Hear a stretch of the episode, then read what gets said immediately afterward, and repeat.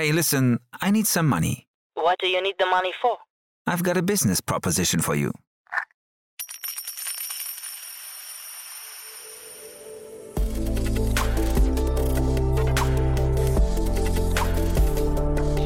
Startup Insider Daily. VC Talk.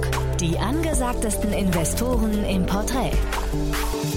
Hallo und herzlich willkommen zu Startup Insider Daily am Nachmittag und damit zu unserer Rubrik VC Talk, wo wir Vertreterinnen und Vertreter der namenhaften deutschen VC-Fonds einladen, um mit ihnen über ihr Investmentprofil zu sprechen, sodass ihr einen guten Einblick bekommt, welche Investmentstrategie verfolgt wird. So hatten wir zum Beispiel letztes Mal Alexander Kölpin, Managing Director von Seed and Speed Ventures zu Gast und heute sprechen wir mit Juliane Hahn, Founding Partner bei Signature Ventures. Signature Ventures ist ein Frühphasen Venture Capital Fonds, der in Unternehmen im Bereich Blockchain, Distributed Ledger Technology und Web3 investiert.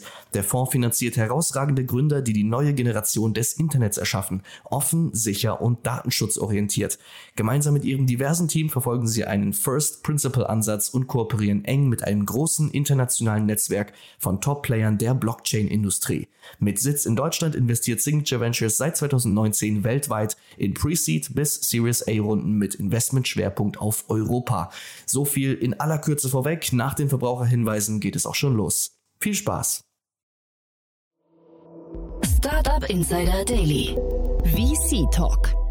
Sehr schön. Ja, ich freue mich heute bei uns Juliane Hahn, Founding Partnerin von Signature Ventures. Hallo Juliane. Hallo, hi. freue mich sehr, dass wir sprechen. Wir sprechen über ein Segment und das kann man immer daran sehen, wenn ich bei Crunchbase gucke, was sind denn so die Portfoliounternehmen, in die investiert wurde.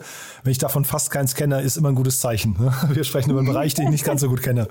Erzähl doch mal, ja? Ja, also das ist für unseren Bereich absolut nichts Ungewöhnliches, dass man die Portfoliounternehmen vielleicht nicht kennt. In Deutschland wohl am ehesten noch äh, Finoa tatsächlich. Mhm. Die hatte ich auch schon im Podcast, ein super spannendes Unternehmen, ja. Ja, es sind auch klasse Gründer, mit denen arbeiten wir auch schon sehr lange zusammen im Verhältnis zu unserer Fonds-Lebenszeit. Ja. ja. Genau, Fonds Lebenszeit ist vielleicht schon der erste Stichpunkt. Ihr seid tatsächlich noch gar nicht so alt, ne? Ich habe mal geguckt, ihr, ihr investiert im Prinzip seit gut zweieinhalb Jahren, würde ich sagen, ne? Genau, also natürlich äh, Emerging Space, ja, und dann Emerging Funds. Und ähm, insofern gibt es uns jetzt tatsächlich äh, mit First Closing des Funds, gibt es uns seit Ende 2020. Ähm, investiert haben wir schon 2019 ein bisschen. Mhm. Und Lass uns mal diesen Bereich durchgehen, in dem, da, in dem da investiert. Also du hast mich schon vorgewarnt, es könnten heute relativ viele Fachbegriffe fallen, wo vielleicht der ein oder andere Hörer gedanklich kurz mal in Pausemodus verfällt. Aber ich glaube, es ist trotzdem wichtig, A, vielleicht mal zu verstehen, was ist das für ein Bereich und dann B, natürlich auch die Frage, warum denn genau dieser Bereich? Ja, also vielleicht ein bisschen was zur, zur Herkunft. Äh, wie kommt man eigentlich da drauf? Ich bin ja eigentlich von der Ausbildung her Volljuristin, habe auch angefangen als Anwältin zu arbeiten in einer Transaktionskanzlei, einer großen. Und äh, bin dann sehr früh ins in Venture Capital Bereich gegangen, weil ich immer mehr Leidenschaft für die Business Side of Things hatte und eben Unternehmen mit aufzubauen. Und habe da irgendwie diese, diese Investoren äh, Seite hat mich einfach ähm, am meisten fasziniert, weil man halt auch einen Überblick bekommt über sehr viele Geschäftsmodelle. Und äh, ja, dann irgendwann in 2014 bin ich mal über Bitcoin gestolpert und fand es wahnsinnig spannend, was ja schon sehr, sehr früh war. Ähm, und äh, das war absolut noch gar nicht im Mainstream angekommen damals. Und so äh, bin ich dann mit ja, längerem Verfolgen, was, wie sich Bitcoin so entwickelt, irgendwann so an dieses Thema Blockchain rangekommen, was ja so die underlying Techno Technology ist bei, bei Bitcoin. Und ähm, hatte dann irgendwie so einen allgemeinen Artikel dazu gelesen irgendwann. Und der war eigentlich recht oberflächlich, aber irgendwie ähm, hat es bei mir, wie man immer so schön sagt, auf einmal so eine kleine Erleuchtung ähm, erzeugt. Und man sagt ja eigentlich immer den Leuten, wenn ihr das habt, dann müsst ihr unbedingt in dem Bereich arbeiten. Und nachdem ich das dann hatte, dachte ich mir, ja gut, dann muss ich unbedingt in dem Bereich arbeiten. Aha. Also ähm, äh, Spaß beiseite, es war tatsächlich so, es hat mich nicht mehr losgelassen. Und äh, was mich nicht mehr losgelassen hat damals, war vor allem dieses Thema, ähm, das wird einen tiefen sozioökonomischen Wandel mit sich bringen, dieser Tech-Stack. Und das wird keiner wirklich verstehen am Anfang. Und äh, da wird es auch, wird es aber ganz tolle Unternehmen geben, die in dem Bereich entstehen. Und dann über etwas Annäherung äh, an diesen Space, ein Netzwerk aufbauen und dann arbeiten mit Companies im Space, ist dann ursprünglich, also wurde diese Idee von Signature geboren. Da war dann auch noch mal eine Zeit dazwischen, Und dann haben wir so 2019 haben wir das das erste Mal besprochen, auch schon ziemlich in der Zusammensetzung, wie wir heute unterwegs sind und haben dann eine lange, lange Research-Phase gehabt und, äh, und sind dann eben so 20, ähm, ja, 19, Ende 2019 sind wir, glaube ich, so an den Start gegangen, damit rausgegangen und hatten dann First Closing Corona-bedingt noch ein bisschen verschoben auf Ende 2020 damals. Und eben in der Zwischenzeit auch schon investiert. Und wenn du sagst, 2019 war dir bewusst, das wird niemand am Anfang richtig verstehen, was da für ein Wandel kommt, welcher sozioökonomischer Wandel. Äh, ist das, hat sich das bis heute geändert? Ja, teils, teils. Ja. Sehr, sehr gute Frage. Also im Mainstream hat sich nicht wirklich geändert. Das Verständnis ist immer noch nicht wirklich da, aber es ist Neugier da, es ist Interesse da. Und das ist aus meiner Sicht auch der erste Schritt zu einem Verständnis vom Space, dass man erstmal überhaupt sieht, es gibt eine Notwendigkeit, dass sich Dinge ändern und dann so langsam, langsam Bits and Pieces zusammensetzt. Das war ja bei uns allen, die da tätig sind, auch nicht anders am Anfang. Und ähm, in Space selber natürlich, der ist in der Zwischenzeit riesig gewachsen, gibt es halt äh, inzwischen schon auch äh, von der Investorenseite her einige, die da einen sehr, sehr guten Job machen. Als wir angefangen haben, damals gab es auch tatsächlich noch nicht viele, die klassische Venture Investments im Space überhaupt gemacht haben. Hm. Aber es ist ja eigentlich interessant, ne? wenn du sagst, also eigentlich äh, Neugier ist äh, irgendwie entstanden oder Interesse und es ist irgendwie auch vielen klar, es passiert was und trotzdem ist das quasi noch nicht im Bewusstsein so richtig angekommen. Was, was steht denn dem im Wege? Ich glaube einfach diese tiefgreifende Veränderung und der, der dieser wahnsinnig hohe Abstraktheitsgrad. Aha. Ähm, es ist oft so, dass wir sequenziell denken. Also das heißt, wir, wir leiten aus A, leiten wir B ab und daraus leiten wir C ab und wir entwickeln die Gedanken immer ein Stück weiter. Und in dem Umfeld, in dem wir uns bewegen, ist es tatsächlich notwendig, ganz, ganz tiefgreifende Veränderungen ähm, zu akzeptieren, wie Geschäftsmodelle funktionieren, wie sie technologisch funktionieren und wie, was eben die sozioökonomischen Implikationen sind. Also auch, wie wird ähm, ein Team aktiv, zum Beispiel um Unternehmen herum? Gibt es eine Gründerpersönlichkeit oder ist es ein Netzwerk? Ja, also das sind so ganz grundlegende Themen, die sich einfach ändern, die eigentlich bisher ganz klar und in Stein gemeißelt waren. Ich gründe hm, zu, alleine, zu zweit, zu dritt, zu viert. Also Kerngründungsteam, Gesellschaft, äh, dann kommen Investoren rein, die kenne ich auch meistens.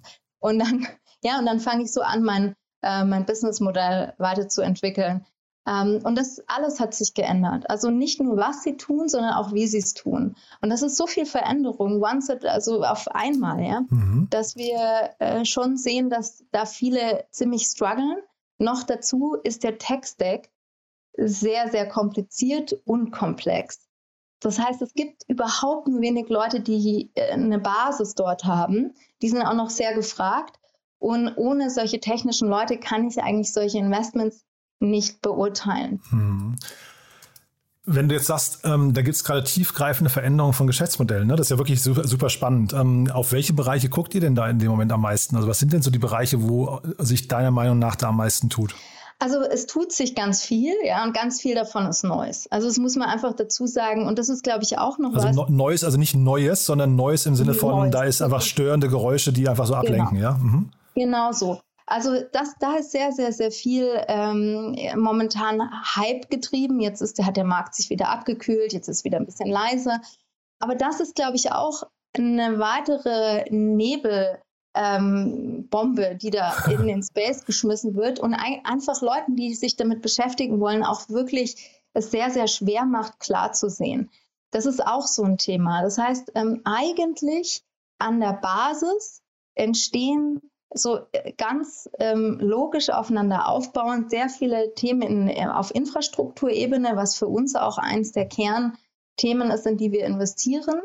Und dann gibt es äh, Applications, die darauf aufbauen. Dann gibt es so Zwischenlayer wie Open Finance. Äh, das sind dann so Themen, die sich an der Schnittstelle zwischen der Infrastruktur und der Early Application zum Beispiel ansiedeln. Das ist so unser Investmentfokus. Aber wenn ich natürlich jetzt mal ganz breit auf den Space gucke, gibt es einfach eben sehr, sehr, sehr viel Lärm und teilweise tatsächlich auch um nichts. Also ich sage immer so ganz gerne, 95 Prozent ist eigentlich Quatsch. okay. Ja, es ist äh, tatsächlich Aha. eigentlich relativ schockierend, weil ähm, wie viel, wie viele ähm, ja auch, auch wenn man unsustainable Geschäftsmodelle dort unterwegs sind, weil an der Basis irgendjemand was baut, was nicht funktioniert, technisch auch nicht funktionieren kann langfristig und darauf dann wieder sehr viel aufbaut. Aber weil es halt sehr gut funktioniert als äh, Fundraising-Mechanismus, und ich glaube, wir kennen das im Venture Capital schon, wer eine Weile in einem Space ist, der weiß, da wird immer irgendeine andere Sau durchs Dorf getrieben. Und mhm. es ist halt tatsächlich in dem ganzen Dezentralisierungsspace nichts anderes. Ja, es waren ICOs und dann kommen NFTs und dann kommt DAOs und so. Und jeder ist auf einmal Meister und kennt alles und weiß alles in dem Bereich. Ähm, dabei sind wir in einem, einem Space unterwegs, wo vieles gerade erst am Entstehen ist und wir noch gar nicht wissen. Was ist zum Beispiel Best Practice? Ganz einfache Fragen. Wie wird es tatsächlich verwendet? Ja? Oder es fehlt noch fundamentale Infrastruktur, um die Versprechen einfach einhalten zu können, die da zum Teil gemacht werden. Hm. Also Bill Gates hat ja, glaube ich, vor kurzem irgendwie so diese Theorie des größten Trottels, ne, irgendwie äh, announced, wo er gesagt hat, am Ende steht immer, also man versucht immer so quasi den Staffelstab Nummer eins weiterzureichen, um eben nicht derjenige zu sein, der in die Röhre guckt. Das klingt ein bisschen so äh, wie das, was du gerade beschreibst, ne, dass da äh, eine Sau durchs Dorf getrieben wird, aber es eigentlich ein bisschen was auch mit Abzocke zu tun hat, ne? Ja, es sind also dieses Thema, ich glaube, Krypto und Ponzi-Scheme, wenn man das bei Google eingibt, das ist schon fest miteinander verknüpft. verknüpft so, ja? Also und es ist nicht zu Recht so, weil es äh, sehr, sehr viele fundamentale Entwicklungen gibt, die ähm, auch nachhaltig die, das, die Evolution des Internets vorantreiben, ja, die eine notwendige Evolution. Aber es ist halt nun mal auf der Anwendungsebene leider momentan oder auf der Sichtbarkeitsebene so, weil halt üblicherweise auch die am meisten Marketing machen, die am wenigsten Substanz haben. Ja. Es gibt zumindest so eine Tendenz. Das ist eine gewagte Hypothese, aber mhm. wir sehen da oft eine Tendenz. Ja. Und, und das ist halt, ähm, das ist halt eine Entwicklung, mit der natürlich alle im Space einerseits zu kämpfen haben, die aber auch ähm, dafür sorgt, dass äh, der Zugang natürlich, jetzt wenn man es mal auf der Positivseite sieht, für, für einige relativ schwierig ist, weil sie sich da schwer durchfinden. Und natürlich, wenn man dann einigermaßen Durchblick hat, ähm, man so ein gewisses Alleinstellungsmerkmal hat. Ist aus unserer Sicht aber nicht wünschenswert, weil es natürlich die generelle Adoption und, und Diffusion der, dieses Tech-Stacks verlangsamt. Ja. Deswegen wir sind auch, wir werden immer wieder gefragt, wie geht jetzt damit um, dass der Markt eingebrochen ist und so. Und wir sagen na, ganz ehrlich, wir sind da total entspannt. Wir finden es eher positiv, mhm. weil einerseits ist genug Geld jetzt im Markt, dass gute Projekte weiter wachsen können. Andererseits ist aber mal so ein bisschen diese, diese absolute Übereuphorie raus. Und ähm, es kann damit so, eine, so ein Erwachsenwerden auch stattfinden. Hm. Zeitgleich, also eingebrochen ist ja der Kryptomarkt. Jetzt hast du ja gesagt, ihr seid im Infrastrukturmarkt unterwegs. Ne? Und äh, ist das automatisch das Gleiche oder würdest du sagen, die beiden, also eigentlich der Kryptoteil ist so der Zockerteil und die Infrastruktur ist eigentlich das Underlying Layer oder wie würde man das sagen? Also wie man bei uns im Space mal so schön sagt, Krypto steht eigentlich für Krypto, also Kryptographie, für Cryptography. Das äh, bedeutet also eigentlich gar nicht Cryptocurrency, wie es oft verstanden wird, wenn man jetzt wirklich auf dem, in den Bereich Cryptocurrencies schaut, ist ja viel davon, vieles davon auch Infrastruktur für Layer, die darauf aufbauen. Das heißt, automatisch in so einem Markt, wo noch sehr, sehr viel Verschränkung miteinander stattfindet, der noch nicht in die Breite gewachsen ist, also weder in die Breite noch in die Tiefe, ähm, bedeutet so ein ähm, ähm, Abrutschen von einer quasi Leitwährung des Marktes wie Bitcoin und damit verbundenen Kaskaden, und es ging ja nicht nur mit Bitcoin so, sondern ähm, mit, mit sehr vielen Coins und Tokens auch ähm, im Markt, bedeutet immer ein Schock, eine Schockwelle. Immer. Das ist, das lässt sich auch nicht trennen. Das ist noch, der Markt ist noch viel zu jung oder die Szene ist noch viel zu jung. Und genau diese, äh, diese sehr, sehr aufgeblasenen Erwartungshaltungen führen auch dazu, dass eben dann so eine, das als Shockwave durch den Markt geht, weil dann extrem viel äh, Überreaktion in die andere Richtung auch wieder stattfindet. Plus, das, da müsste man aber tatsächlich eine Ecke tiefer gehen nochmal, ist es auch so, dass sehr, sehr viele Finanzprodukte, die in dem Bereich ähm, unterwegs sind, aufgestellt sind, gehebelt sind mehrfach. Und das gibt dann so eine gefährliche Dynamik. Das heißt, wenn äh, da, wenn es ein Abrutschen gibt und da so eine mhm. gewisse Psychologie ins Rollen kommt, dann äh, gibt es da eine sehr, sehr krasse Abwärtsdynamik und die zieht ein bisschen alle mit. Es ist nur die Frage, zieht es mich ein bisschen mit und ich bin darauf vorbereitet und ich kann aber diese Phase nutzen, um weiter mein Produkt zu bauen und äh, gehe dann aus in einem, vielleicht in einer gestärkten Szene nachher als Gewinner hervor oder reißt mich halt mit in den Abgrund. Hm.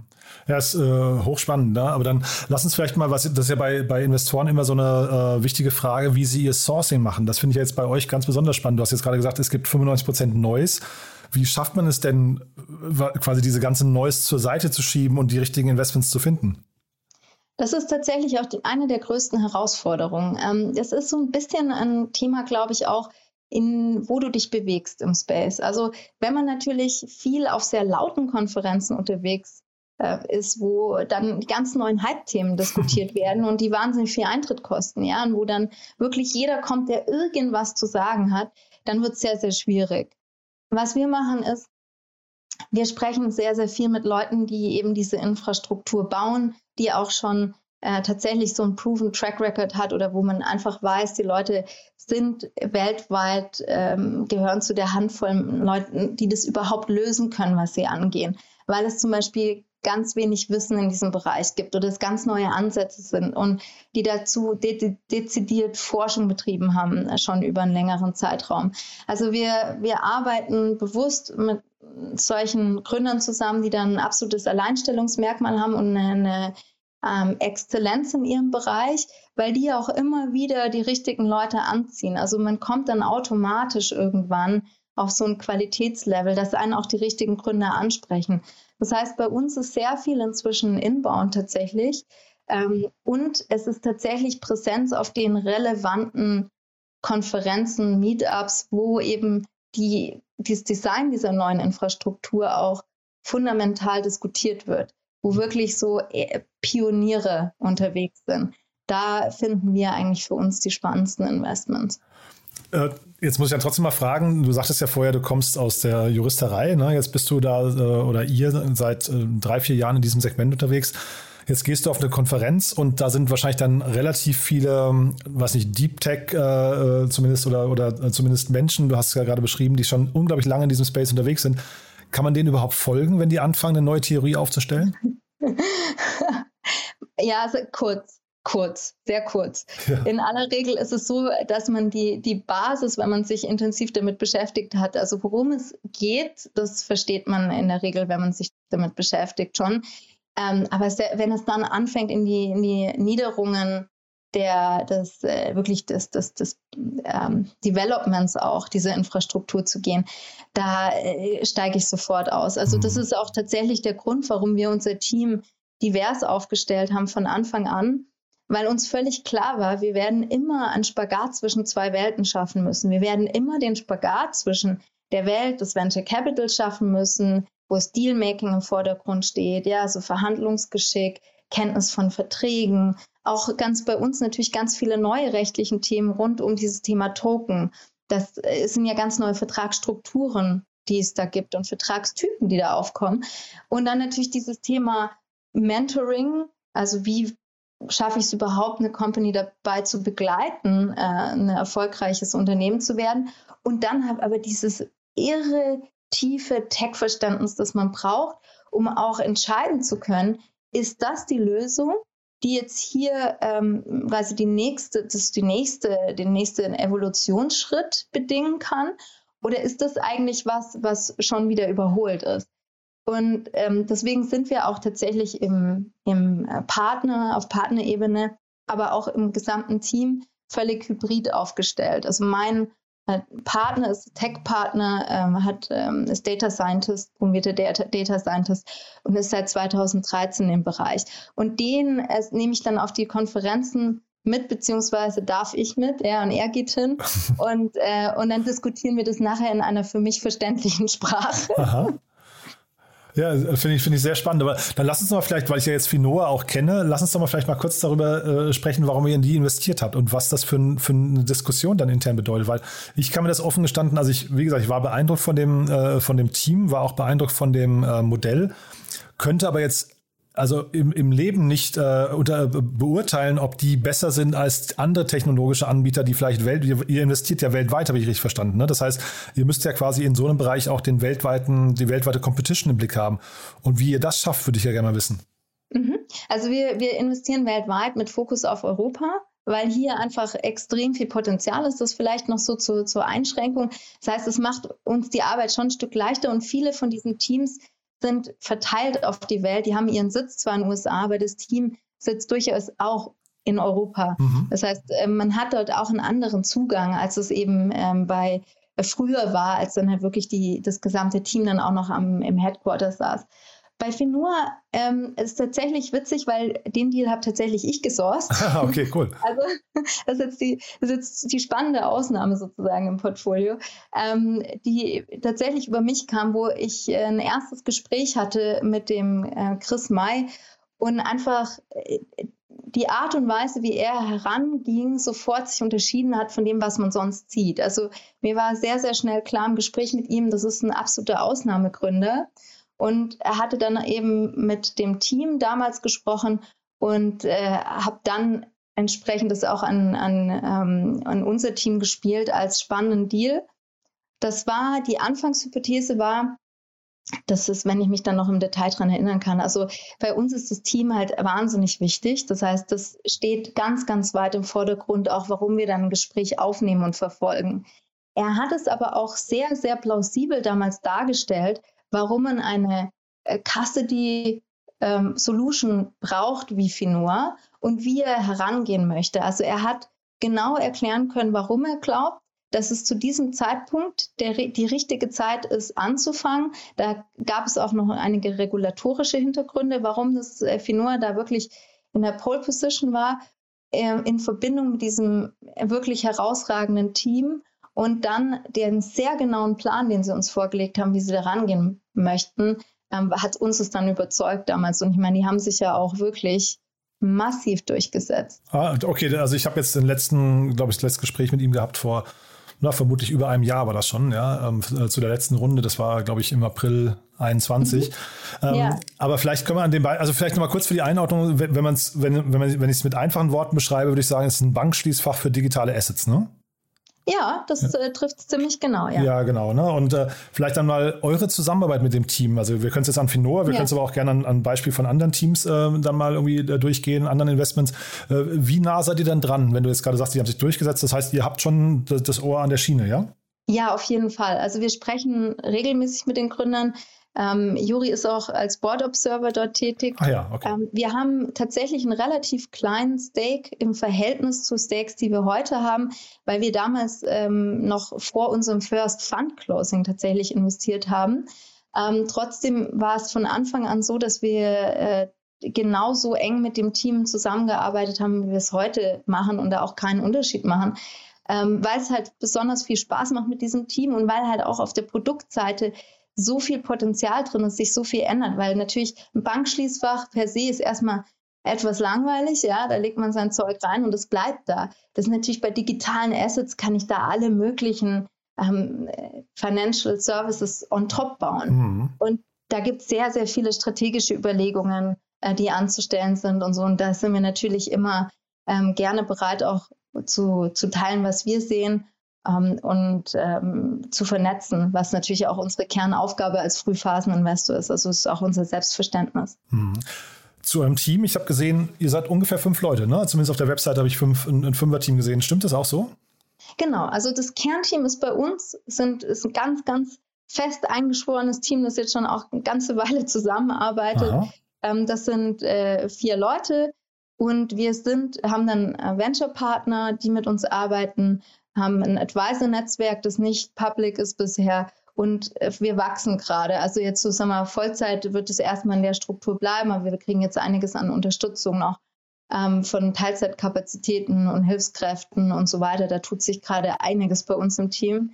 Wir führen einige Gespräche. Also könnte ich dir jetzt Status quo heute noch gar keinen genauen Headcount geben. Ende September dann hoffentlich. Mhm. Und ihr sitzt in Aying, wenn ich, oder spreche ich es richtig aus? Ich weiß gar nicht, ich kenne das nämlich nicht. Ähm, in, also klingt so nach der Nähe von München, ne?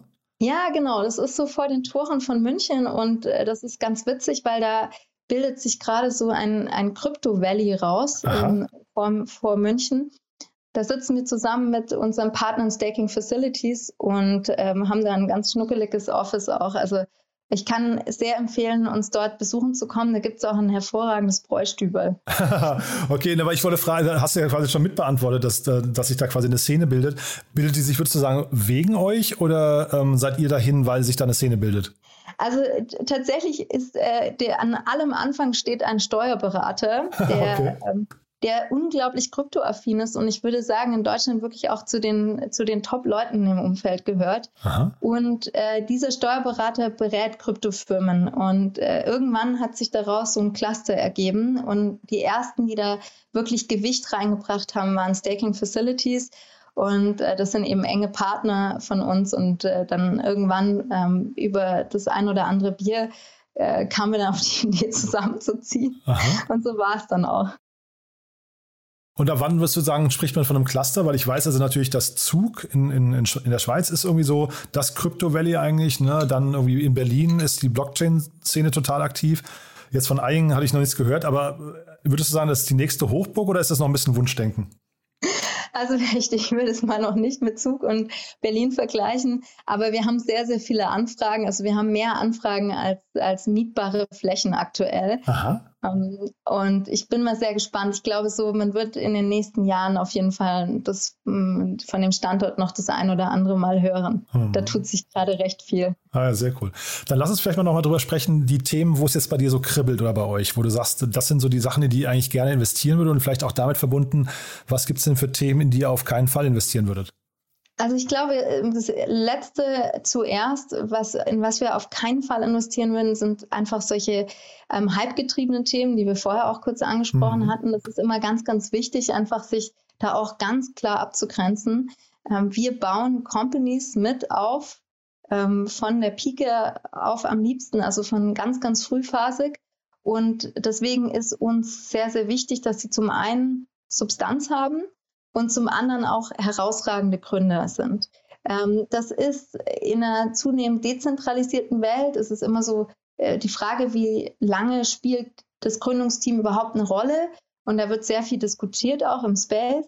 Ähm, unsere Erfahrung ist, gerade am Anfang spielt das Team immer noch die ganze Rolle. Also ist das wirklich Zentralste an, an äh, der Investmententscheidung ist immer der, der Teamfit, dass das Team in sich stimmig ist und auch die Zusammenarbeit mit dem Team sehr gut funktioniert.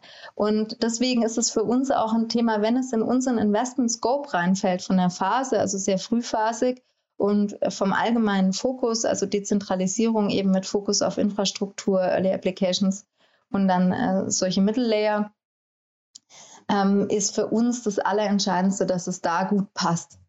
Und da nehmen wir uns auch die meiste Zeit beim mhm. Assessment. Mhm. Aber man sieht ja im Prinzip auch, dass, ähm, also die, weil du gerade sagst, am Anfang ist das Team so wichtig, eigentlich viele große Kryptowährungen oder Infrastrukturen werden ja immer noch mit den, mit den äh, Gründern, ne? Äh, Ethereum oder auch ähm, hier äh, Cardano, der, der Hoskinson heißt er, glaube ich, ne? Oder auch äh, Binance, ne? Kann man sich jetzt ohne den Gründern so schwer vorstellen eigentlich. Also man, also nur weil du sagst, es ist nur am Anfang, ich glaube, bei vielen, die sich dann durchsetzen, bleibt das eigentlich verbunden mit dem, mit dem Gesicht des Gründers, ne? Ja, gut, das sind natürlich auch wieder Beispiele, die relativ äh, zentral sind vom Businessmodell her. Also gerade jetzt Binance zum Beispiel, weil du es genannt hattest. Ähm, es gibt natürlich auch Businessmodelle, wo, äh, also Businessmodelle schon, das ist immer so ein bisschen schwierig, das in dem Bereich zu sagen, also Infrastrukturen, Protokolle, wo schon die Dezentralisierung eher angelegt ist. Also mhm. Also das heißt, es fängt zum Beispiel als Team an, ist auch sehr, sehr spannend von der Investmentstruktur. Da gehen wir beispielsweise mit einem Equity Stake rein und dann äh, wird es später in eine, das ganze IP in eine Foundation übertragen. Mhm. Und das ist so der erste Step back vom Kernteam in aller Regel. Und eine Öffnung da in dieser Zeit findet dann meistens eine große Öffnung für die Community statt. Und trotzdem merken wir in diesen Phasen immer noch, wie wichtig es ist, dass diese, ähm, wie du es auch zu Recht sagst, schon auch Lichtgestalten in ihrem Bereich noch an Bord bleiben, weil die wiederum großer Treiber auch sind für Community Engagement. Also es ist interessant, wir beschäftigen uns auch gerade so ein bisschen mit äh, der Dynamik äh, von Community Engagement, was da eine Rolle spielt. Ähm, haben da auch ein interessantes Investment auch in dem Bereich äh, jetzt gemacht, die Tage. Und ähm, da, da, ist man noch relativ am Anfang, ich sage mal so generelle Regeln ableiten zu können. Aber die Beobachtung ist schon, dass es eine ganze Weile dauert, bis man wirklich sich auf diesen Dezentralisierungspfad begibt und dass es auch nicht immer schwarz-weiß ist. Also es gibt nicht nur zentralisiert und dezent oder dezentral, sondern es gibt halt auf diesem Spektrum einiges und man muss auch für den entsprechenden, für dieses entsprechende Ziel, das dort äh, erfüllt werden soll, mit dem Protokoll oder mit der Application, muss man auch den richtigen Grad an Dezentralisierung finden und definieren. Und da muss man sich auch ein Stück weit rantasten. Hm. Das ist so unsere Erfahrung, die wir bisher gemacht haben. Hm.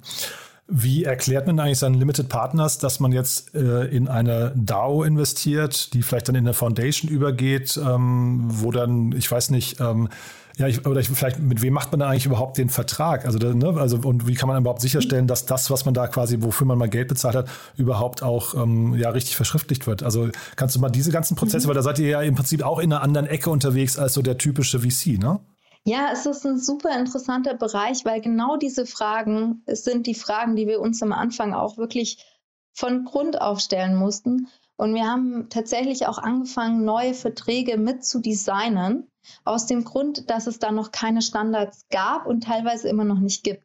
Das heißt, für jeden individuellen Fall, in dem wir investieren, müssen wir uns ganz genau anschauen, wie sieht das Modell aus ähm, was ist die Equity-Komponente beispielsweise oder ähm, Token-Komponente und wie sichere ich, dass ich den Long-Term Value auch tatsächlich in meinem Asset, das ich bekomme, ob das eben Equity ist oder ein Token, richtig abgebildet sehe. Beziehungsweise, wenn er vielschichtig ist, dass ich auch tatsächlich die verschiedenen Schichten durch die Asset-Struktur in meinem Portfolio abbilden kann. Ähm, es ist so, bei Equity ist es relativ simpel.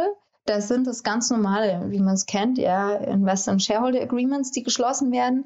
Das ist abhängig von der Jurisdiktion, welche Ergänzungen da notwendig sind. Wir müssen sehr, sehr viele steuerliche Themen berücksichtigen, die ganz neu sind, auch in dem Teil, weil ähm, in den unterschiedlichen Jurisdiktionen äh, zum Beispiel eine spätere Token-Emission als Dividende oder als Veräußerungsgewinn gesehen werden kann, aber der Token nicht liquide ist. Also solche Thematiken beschäftigen uns sehr.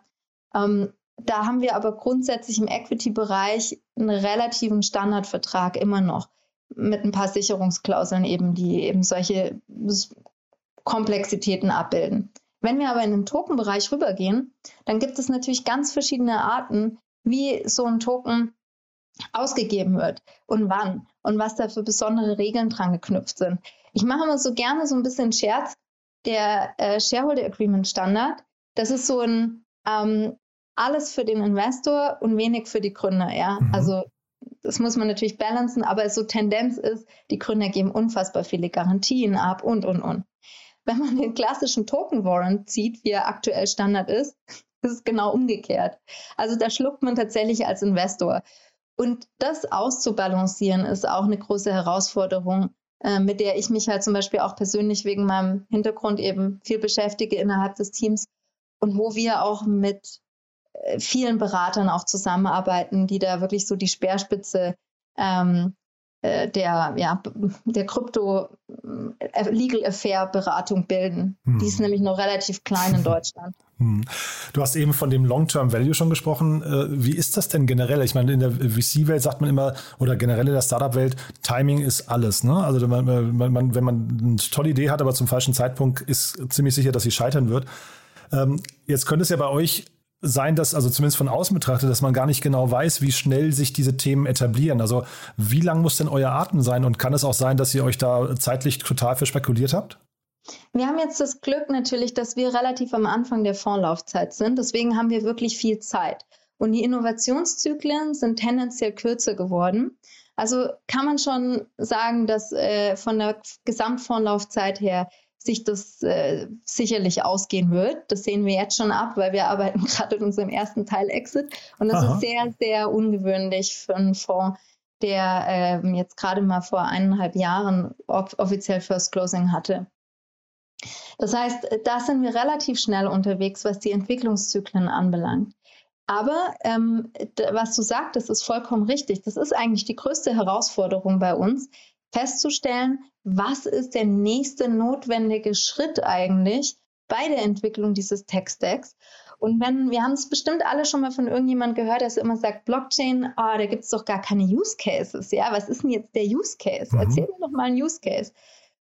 Und daran sehen wir auch, wie früh wir noch sind, weil momentan diese Infrastrukturphase erstmal letztlich die Autobahn baut, auf der dann später der ganze Verkehr fährt. Ja? Und es ist noch sehr, sehr schwer für jemanden, der das nicht in einer, Volk in einer, einer kompletten ähm, ja, Evolutions, äh, in einem kompletten Evolutionszyklus miterlebt hat, zum Beispiel während dem Internet, Entwicklung des frühen, frühe Phase Internet bis heute, da sehen wir ähnliche Gesetzmäßigkeiten, das nachzuvollziehen, wie sowas vonstatten geht. Und es ist auch übrigens genau eine der Quellen, die wir heranziehen. Also wir schauen uns an, wie so eine Tech-Evolution üblicherweise auf verschiedenen Ebenen stattfindet.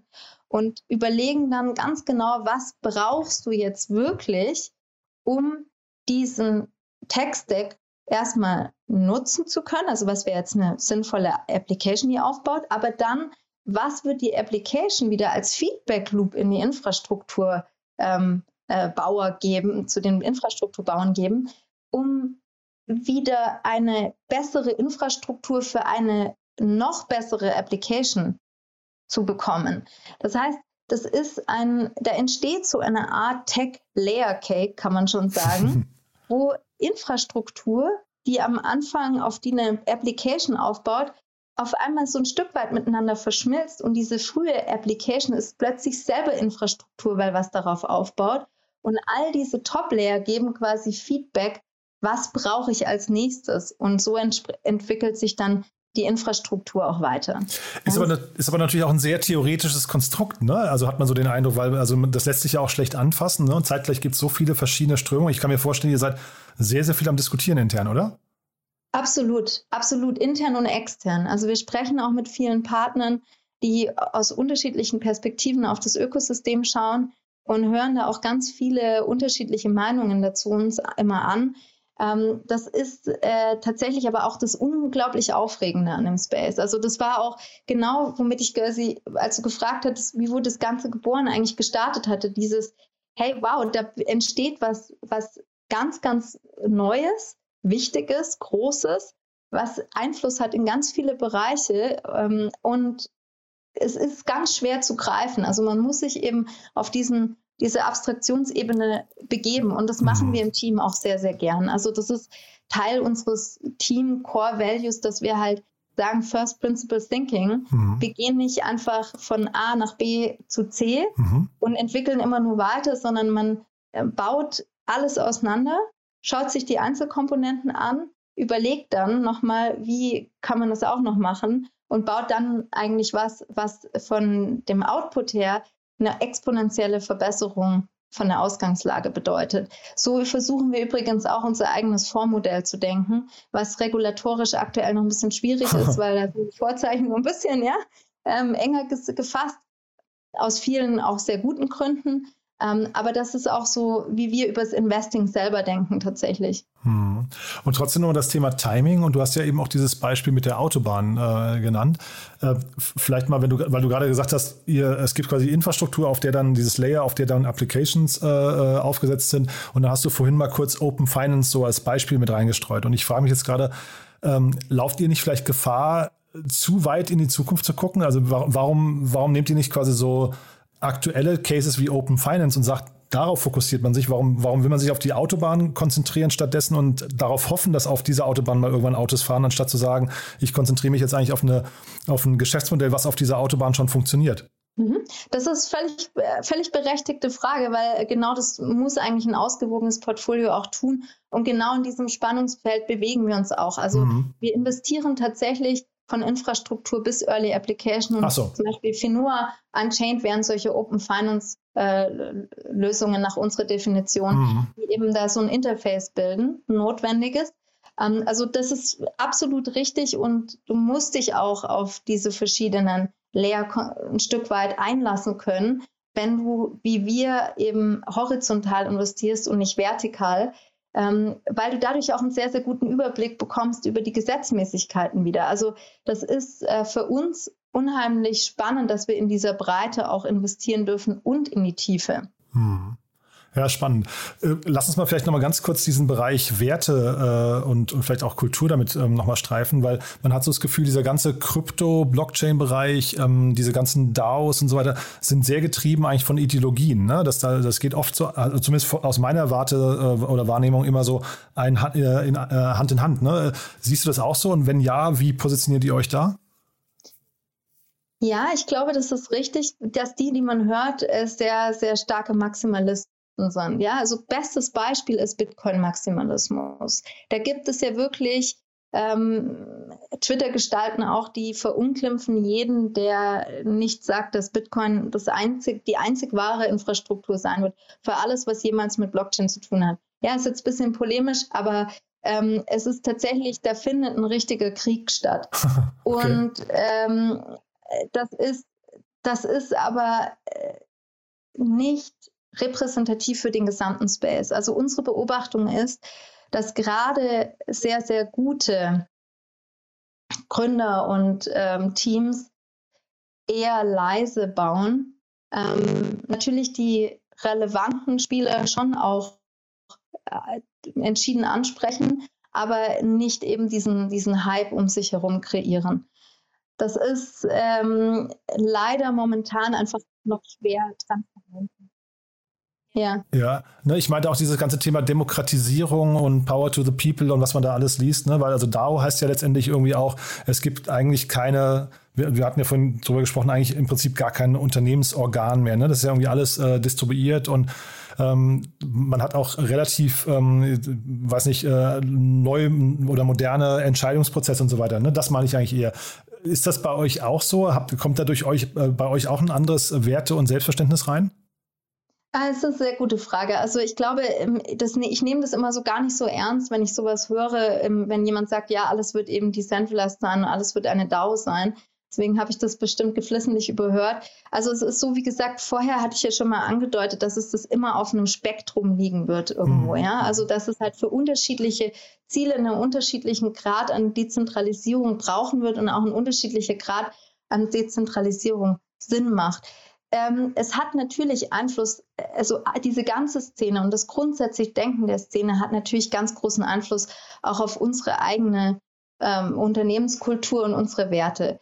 Ich glaube, es ist sogar, man kann sogar umgekehrt sagen, weil wir diesen, diese Themen für so wichtig halten, also zum Beispiel das Internet offener, sicherer, transparenter und insgesamt dezentraler zu gestalten, nehmen wir automatisch bestimmte Werte schon mit, wenn wir so eine, ähm, äh, eben so ein Unternehmen gründen selber und ähm, setzen das auch in der Zusammenarbeit äh, sehr, sehr rigide um. Also das ist für uns zum Beispiel äh, dieses Thema, dass wir versuchen, ähm, Kapital relativ biasless zu allokieren, ja, sofern man das überhaupt kann als, als Mensch. Aber wir sind zum Beispiel, äh, wir verschließen uns überhaupt nicht gegenüber Diversität. Im Gegenteil, wir finden es klasse, wenn Teams divers sind und so weiter. Das sind so Grundgedanken, die, glaube ich, auch aus so einem generellen Mindset, das wir schon hatten, als wir das Ganze angefangen hatten, aber das sich dadurch natürlich auch weiterentwickelt, irgendwo mitgebracht haben. Und auch, glaube ich, dieses First Principle Thinking ist einfach so ein Thema, wenn man das so nicht denken kann, nicht möchte, so nicht arbeiten möchte, ist ja auch sehr aufwendig, muss man dazu sagen. Das ist wirklich anstrengend, immer so zu arbeiten. Ähm, dann ist es sehr, sehr schwer, in diesem Bereich gute Investments zu machen. Hm. Dann lass uns vielleicht zum Schluss noch mal kurz, weil das haben wir ja eigentlich noch gar nicht gemacht, so ein paar Eckdaten zu euch nennen. Äh, also ich habe gesehen, ich glaube, es waren zehn Investments, die ihr getätigt, oder nee, neun, glaube ich. Ne? Ähm, davon wart ihr einmal im Lead. Äh, zwei Follow-ons habe ich gesehen. Ne? Finoa, glaube ich, war es und äh, Not a Bean, oder ich weiß gar nicht, wie sie ausgesprochen werden. Ne? Ähm, das heißt also, ihr seid, ihr seid recht aktiv, jetzt nicht ähm, brutal aktiv, aber man, man merkt schon, ihr seid stark am Investieren. Ähm, wie ist so die Größenordnung, in der ihr investiert? Also sehr früh hast du gesagt, ne? aber ähm, in welcher Dimension könnt ihr investieren? Also wir investieren am liebsten so im Bereich zwischen 500k und so 850k Euro. Das ist äh, uns am liebsten, weil sonst drunter wird es uns zu kleinteilig und drüber ist es meistens so, dass wir einen zu großen Teil der Runde nehmen müssen, weil wir ja sehr, sehr frühphasig investieren. Und dann können wir entsprechend nochmal ein Follow-on-Investment geben. Ähm, das ist für uns äh, so von der Struktur her äh, wichtig. Dann haben wir, wir sind eigentlich inzwischen immer im Lead. Also du hattest recht mit zehn übrigens, es sind inzwischen zehn, die sind aber ah, noch ja. nicht alle announced. Aha, okay. Also tatsächlich ähm, sind wir auch bei den letzten drei Deals, die wir gemacht hatten, immer im Lead. Davor gab es nicht wirklich einen. Also das heißt eigentlich, ähm, seit der Fonds so mal richtig angelaufen ist, sind wir immer in den, in den Lead gegangen und jetzt auch bei den neuen Deals, die wir gerade verhandeln. Das ist uns ähm, wichtig, weil ich glaube, dass wir ähm, mit den Gründern eine ganz gute Zusammenarbeitsebene erarbeitet haben über die Zeit und ähm, da einfach ein großes Vertrauen gegenseitig schon entstehen kann, wenn wir in dieser die DD-Phase schon so eng zusammenarbeiten und neue Investoren auch mit dazu bringen. Wir haben dann ein sehr gutes Partnernetzwerk und so. Also das äh, genau. Und was die Folgerunden anbelangt, äh, richtig, das war, es gab inzwischen Folgerunden bei Finoa, Unchained, Notabene, ähm, Celestia, also Molecule, eigentlich bei, bei praktisch allen, die nicht, ich glaube, Vintage älter als ein Jahr im Portfolio sind, äh, gab es jetzt überall größere Folgerunden. Ah ja, spannend. Und ähm, habt ihr die Fondsgröße announced oder, oder wie, viel Fonds, wie viele Investments wollt ihr machen mit dem Fonds? Wir zielen so auf so 20 bis maximal 24, 25 ab, weil mhm. wir einfach diese Betreuungsintensität halten möchten. Mhm. Und äh, da deswegen auch nicht sofort in Fonds 2 springen wollen. Also wir haben einfach gemerkt, dass das ganz, ganz viel Unterschied macht, wenn wir so am Anfang so intensiv einfach mit den Startups zusammenarbeiten. Und ähm, wir werden jetzt den Fonds ungefähr bei ja, so 25 bis 30 Millionen dann auch zumachen. Also wir haben noch mal ein bisschen Geld aufgenommen. In der Zwischenzeit ist es praktisch voll und haben jetzt eigentlich auch in der Zwischenzeit ausgesetzt, weil es nicht mehr notwendig war ähm, weiter zu raisen. Ähm, Aber das heißt, da könnte sich noch jemand melden, der das jetzt vielleicht spannend findet. Ja, auf jeden Fall. Ja. Also es ist nicht mehr viel Platz tatsächlich, aber auf jeden Fall ähm, auch für, für künftige Vorgenerationen, die vielleicht mal irgendwann am Horizont auftauchen. Das äh, freuen wir uns immer schon früh, dann guten Kontakt zu haben, weil wir auch mit unseren Investoren, also den Vorinvestoren auch sehr eng und gern zusammenarbeiten. Mhm. Ja, und Verknappung des Angebots ist ja immer im Sales, das ist ja die, die, die, der beste Türöffner eigentlich, ne? Empfehlen wir auch, empfehlen wir ja, auch. Ja, total cool. Du, dann, und wer darf sich noch melden? Was würdest du sagen? Also jetzt habe ich, äh, also wir haben quasi potenziell Limited Partner, haben wir gerade genannt. Ähm, dann hast du gesagt, ihr habt sowieso schon sehr viel Inbound, aber wahrscheinlich dürfen sich trotzdem der ein oder andere, seid ihr nicht böse, wenn sich die, die sag mal, gute Startups bei euch melden, ne? Nie, auf Gott, also um Gottes Willen. Nennt, nennt man sie eigentlich Startups? Entschuldige, ist das eigentlich der, der richtige Begriff in eurem Bereich? Nein. Das ist, du, da hast du wirklich so einen so einen Nerv getroffen. Wir haben das ewig im Team diskutiert. Was sagt man jetzt eigentlich? Sagt man Startup oder Team oder Project oder Aha. Founder? Aha. Also es ist irgendwas dazwischen, ja. Es okay. ist eines davon auf jeden Fall. Aha. Es ist wirklich, kommt wirklich auf die Struktur an. In aller Regel sagen wir ähm, tatsächlich Project oder Founder weil es ist eigentlich am Anfang immer irgendwie ein Gründer oder ein Gründerteam. Und ähm, ein Projekt ist es auch immer, ja. Auf Deutsch mhm. klingt es dann immer sehr, sehr weit. Aber natürlich, also wer, wer, in diesem frühphasigen Bereich unterwegs ist und äh, zu unserem Investmentfokus passt, auf jeden Fall melden. Also unbedingt. Wir haben ähm, auf unserer Homepage ähm, haben wir ein Formular, da kann man alles vorausfüllen. Damit nimmt man uns wahnsinnig viel Arbeit ab und dann ist man bei uns automatisch im Dealflow-Prozess drin. Oder mal auf ein Bierchen in Eigen vorbeikommen. Ja? Das ist natürlich die bevorzugte Lösung. Ja. ja, genau. Cool. Und da bin ich jetzt gespannt, ob äh, die eine oder andere Rechtsanwältin oder Rechtsanwalt zugehört haben, die jetzt sagen, okay, ich äh, hänge meinen, äh, wie sagt man da, meine, meine Robe? Nee, ist das eine Robe dann äh, an, an, den Nagel? Ich weiß gar nicht, aber auf jeden Fall. Also als Transaktionsanwalt braucht man die Robe nicht so oft, ja. aber zumindest stellt man den Schönfelder ins Regal und ich okay. kann sehr empfehlen. Also, Ach, Schönfelder ist dieses dicke, dieses dicke Aktie. Äh, äh, ja, ne, genau, Wahnsinn. Ja. Habe ich schon mal gesehen. Irre. Also, du, das fand ich sehr, sehr spannend, muss ich sagen sagen, ganz, ganz anderes Gespräch als sonst, aber ihr seid ja auch ein anderer Fonds als andere. Ähm, haben wir denn was Wichtiges vergessen aus deiner Sicht? Also tatsächlich glaube ich, ähm, was man noch sagen kann, ist, es lohnt sich, sich frühzeitig mit dem Space zu beschäftigen, weil es wird uns alle beschäftigen. Mhm. Das ist vielleicht noch so ein Aufruf, den man am Schluss machen kann. Und ähm, wer Interesse auch daran hat, irgendwie darüber mehr zu lernen oder mehr zu erfahren, was da gerade spannend ist, der darf sich natürlich auch immer melden. Wir sind da auch immer ähm, offen für einen Austausch. Mhm. Aber das ist vielleicht nochmal äh, wirklich spannend, um die, um die Brücke nochmal zum Anfang zu schlagen. Ähm, du hast ja gesagt, niemand versteht gerade, was da so richtig passiert, diesen so sozioökonomischen Wandel. Das, das äh, habe ich auch jetzt für mich mitgenommen. Wo schaut man denn hin oder wo hast du denn hingeschaut, um ihn zu verstehen? Ich bin tatsächlich in die Szene eingestiegen. Also ich habe mich tatsächlich auf Meetups und Konferenzen begeben und habe mich Research-Gruppen angeschlossen, die damals 2018, glaube ich, ganz Anfang 2018, Ende 2017 sowas, ähm, über DAOs und Smart Contracts Research gesammelt haben und auch ausgewertet haben und selber geschrieben haben. Mhm. Also eine andere Lösung gibt es aktuell noch nicht wirklich. Es gibt aber sehr, sehr viel ähm, Material inzwischen, das auch eine gute Einführung darstellt. Jetzt auch die, die TU München hat jetzt für ihre äh, BWL-Studenten zum Beispiel eine Vorlesung aufgenommen, Decentralized Finance. Also wer studiert, der findet potenziell sogar inzwischen Vorlesungen in seinem Bereich, äh, die er noch als Zusatzmodul wählen kann. Ansonsten es gibt wahnsinnig viel Fachliteratur inzwischen.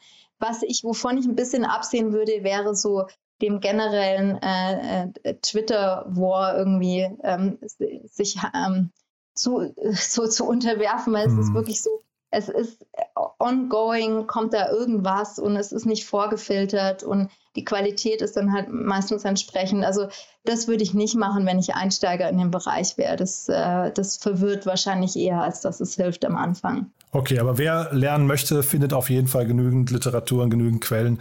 Äh, es klingt ein bisschen nach Arbeiten, aber wahrscheinlich muss man das auf sich nehmen, um zu, äh, zu verstehen, wie die Zukunft aussieht, ne?